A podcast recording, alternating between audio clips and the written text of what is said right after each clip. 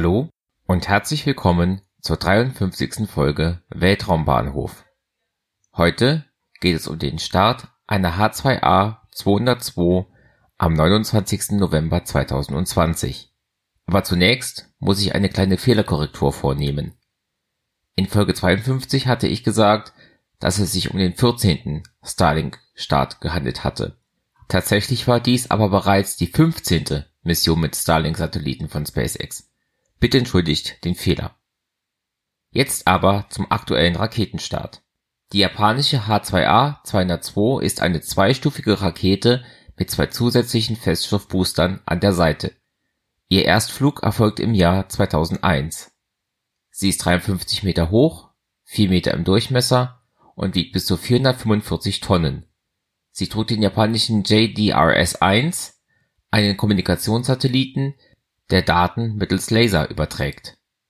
Die Nutzlast soll in eine geostationäre Umlaufbahn gebracht werden. Hier dauert ein Orbit 24 Stunden, so dass der Satellit von der Erde aus gesehen am Himmel zu stehen scheint. Der Start erfolgte am 29. November 2020 um 7:25 Uhr Weltzeit bzw. um 16:25 Uhr Ortszeit vom Tanegashima Space Center in Japan.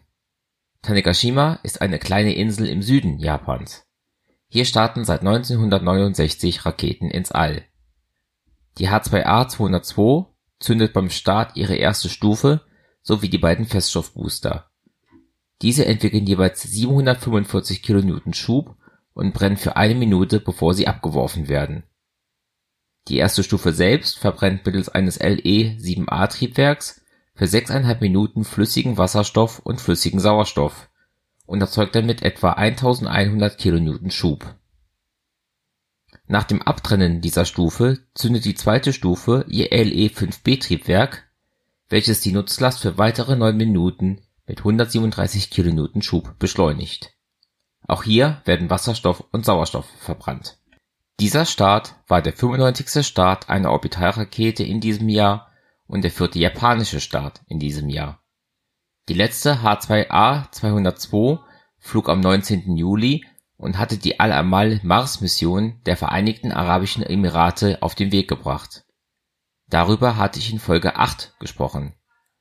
Seit dem letzten Start der Falcon 9 aus Folge 52 waren vier Tage, fünf Stunden und zwölf Minuten vergangen das war's dann für heute. In den Show Notes findet ihr Links zum Podcast, zum Netzwerk Schwarze Null FM und zu Möglichkeiten, mich zu unterstützen. Danke fürs Zuhören und bis zum nächsten Mal bei Weltraumbahnhof.